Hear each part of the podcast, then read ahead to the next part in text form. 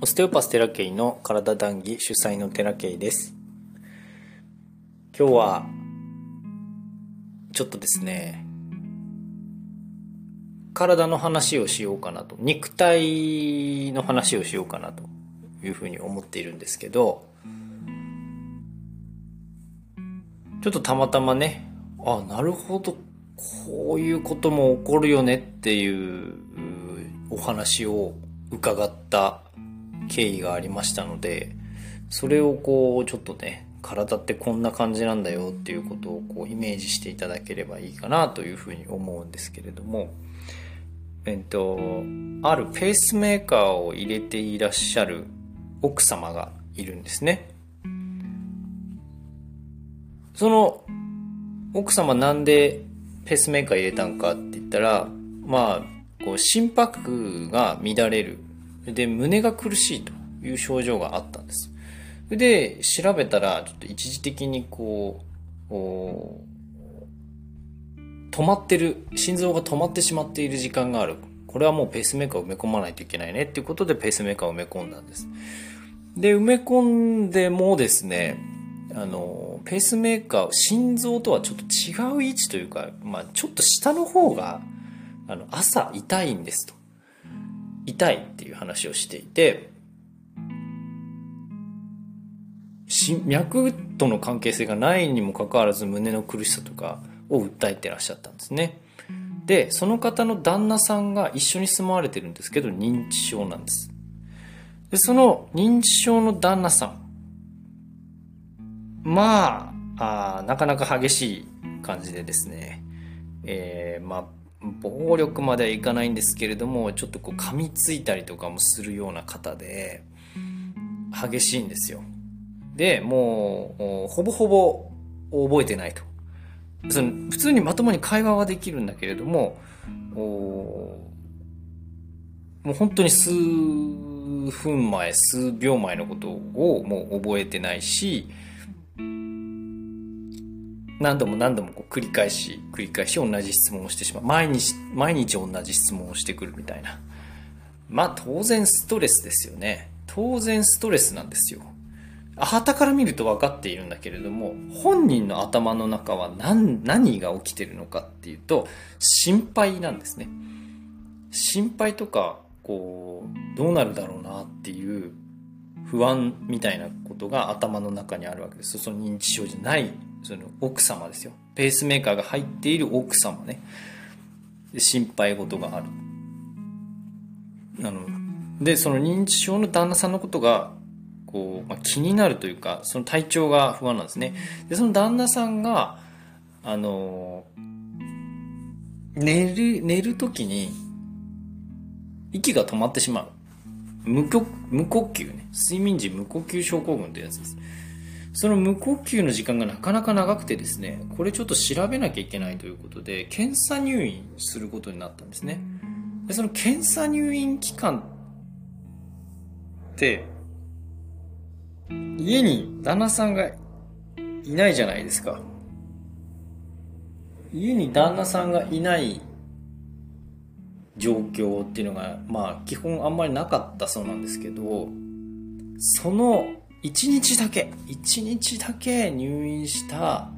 その、翌朝です。要は家に旦那さんがいない状態での翌朝ね、に、胸痛かったかって言ったら、そのね、ペースメーカー入ってる奥様の胸が痛かったのかって言ったら、痛くなかったんですって。でもね、でも、頭の中は大丈夫かなっていう心配いつもの頭の中の心配なんですよ。これね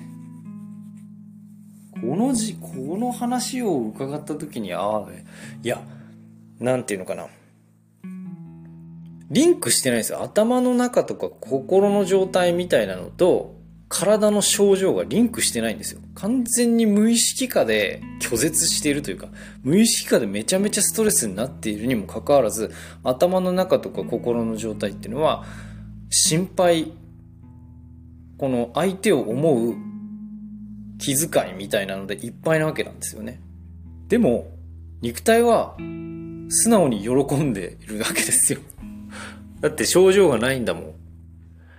これをね、こう、お話を伺った時に、そうだよねと、もうなんていうのかな。自分の頭の中で考えていることなんていうのは、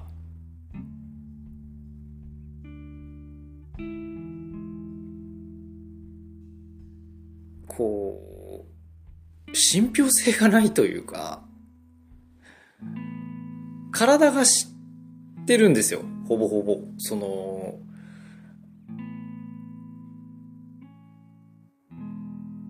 何が答えなのか、みたいな。客観的にこの話を聞いたら、いや、そうだよねって、そりゃそうだよねって思うじゃないですか。でも、でもね、ご本人はそう思ってないんですよ。で、こういうことって本人本当にやっぱ気づけないんですよね。明らかにそうだっていうのは分かっていても、頭の中は、それを認められないんですよね。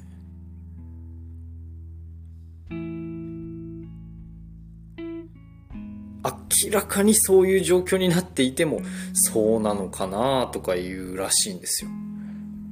えみたいな。ぜ、ぜ、確実にそうじゃんって、僕だったら思うんだけど、なんかそう、本人はそうじゃないと。こういうことがやっぱり体の症状というのが、こう、サインだというのを非常に象徴している事例だなと思うんですよね。もう限界だよって。その症状出てるってことは、なんか、こう頭の中で考えていることと、肉体が示していることのズレが生じてる。っていうことなんですよ。これ、自分、僕も、僕もね、やっぱどうしてもね、こう、胸の、こう、中の痛みっていうかな、と、股関節の痛みっていうのが、長らく消えないんで、自分でもね、これね、本当に気づいてないことだと思います。頭の中の反応と、頭の中の反応と肉体の、こう、シグナルがリンクしてないですね。そういうのがあるから、肉体はこうせえって言ってんのに、頭が拒否してるという。これがね、すごく、この脳の活動といいますか、を収める。だから瞑想とか、ああいうこう、いうことをするということが非常に大事だなということを、それを聞いてね、思うわけなんですよ。皆さんもね、ぜひその、えー、本当に考えるということは、もちろん大事なことなんですけど、ある場面においてはめちゃくちゃ邪魔をしてます。体を見てよくわかる。で、その頭の中の考えは、本当に必要なのかっていうことをね、自分自身も分かってはいるのに、こういう事例を通してね。だけどそういう風に考えてしまうし、そういう風に反応してしまうんですよ。この、これをこう、ひっぺがすのは本当に大変ね。だから、自分って何なのかっていう話を、前回もしましたけど、その話にリンクするかどうかはわかんないんですが、今ふと思うのは、頭の中で考えていることっていうのは、自分じゃないんじゃないかなって。自分じゃない。えっ、ー、と、自分と思ってるだけなんじゃないかなって。で、肉体の反応とか肉体がこう、求めていることっていうのがある意味本質的な自分なのかなって思うんですよ。今、こう、振り返るとね。頭ってすごいごまかすっていう話をするじゃん。よく聞くんですけど、もうなんていうかな、修正しちゃうんですよ。過去の記憶とかもいいように修正してますしね、皆さん。実は。本当に詳細に覚えてられるっていうのはごくわずかな人間しかできないことだしそんなに詳細に覚えていられるということが結構逆に苦しいんですねだからこうごまかす苦しくないように誤作動を起こしているというかでそれが不安のもとだったり過剰に反応してしまう原因だったりしているわけなんですけどその頭の中で考えていることそのものが、その自分が考えてるんだっていうふうに思ってるんですけど、本質的な自分が考えていることというか、本質的に求めていることっていうのは多分体にある。だから、まあ、健在意識、潜在意識とかっていうけど、そういう、まあ、意識のレベルももちろんあるんですよ。もちろんあるんだけど、意識のレベルを飛び越えて、その、体、物質ですよね。物質が出してる。もう体っていうのはもはや物質ではないんですけれども、体から出てる反応が、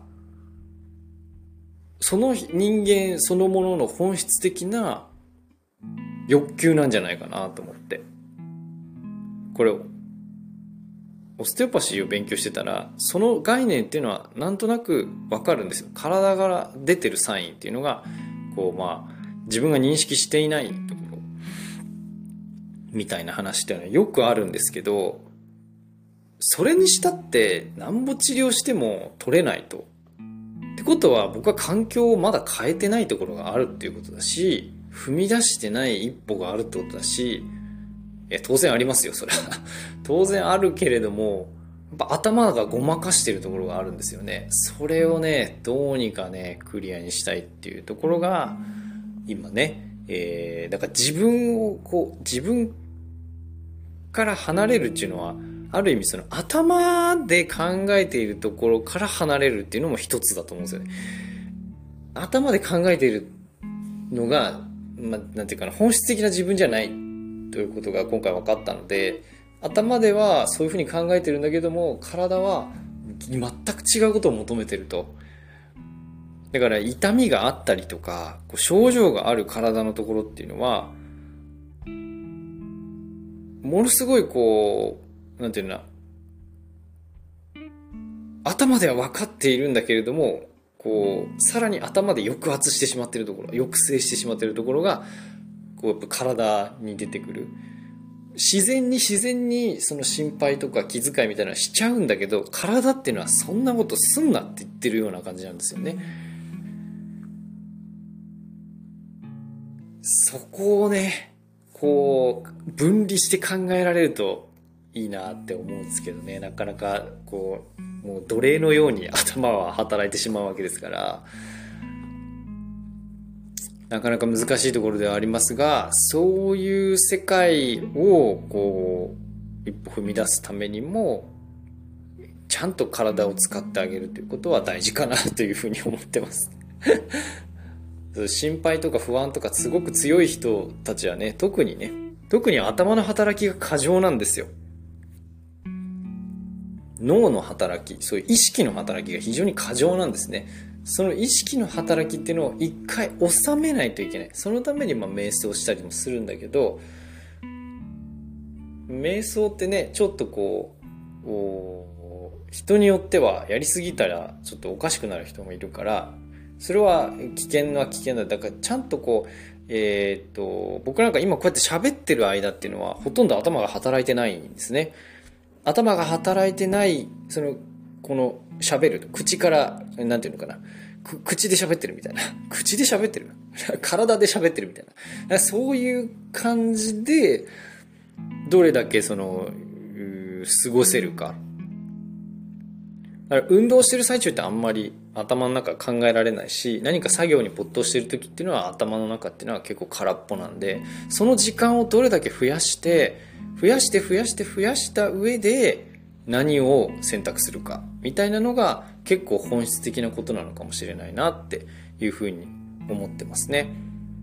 頭の働きっていうのはめんどくさいです。大事なんだけどね。大事なんだけど、使い方を間違えると、そういうこう、えー、っと、混戦してしまう。